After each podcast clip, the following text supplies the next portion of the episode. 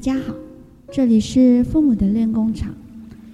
与魔女园长有约，孩子犯错了，问问自己：你担心孩子犯错吗？或者你很讨厌孩子犯错呢？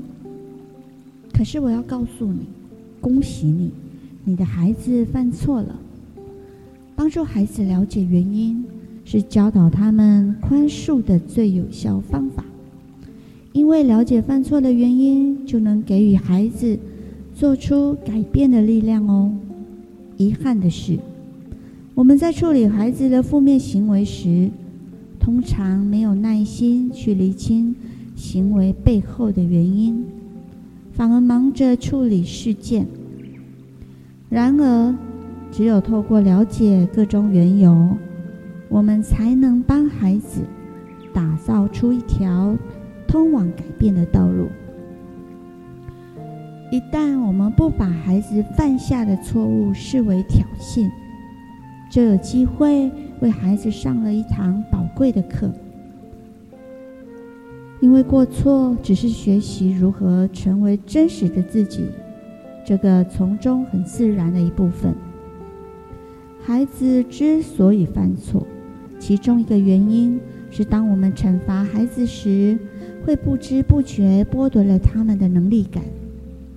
我们在很大的程度上剥夺了他们的力量，让他们变得害怕去做任何可能再次导致错误的事。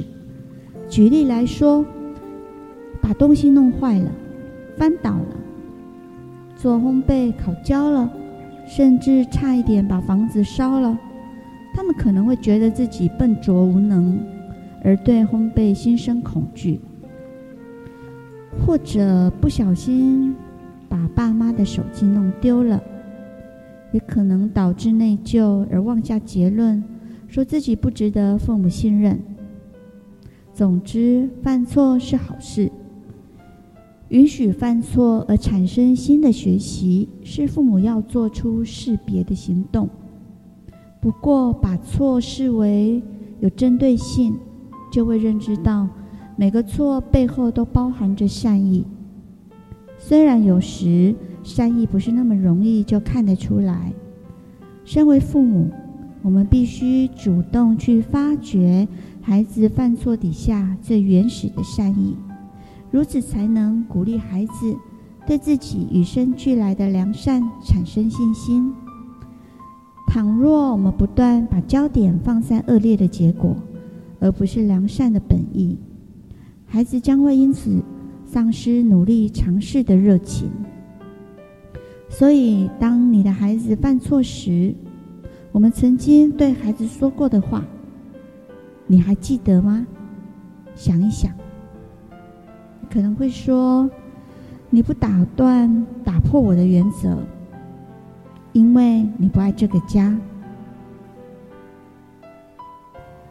你不用功读书。”因为你不关心你的未来，你不做功课，真的很懒。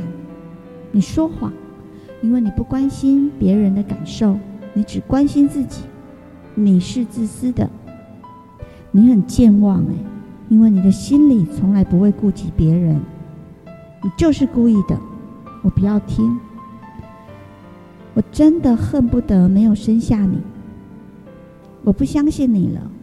你失去我对你的信任了，你就是故意伤我的心。你很坏，你都在编故事找理由，你在说谎。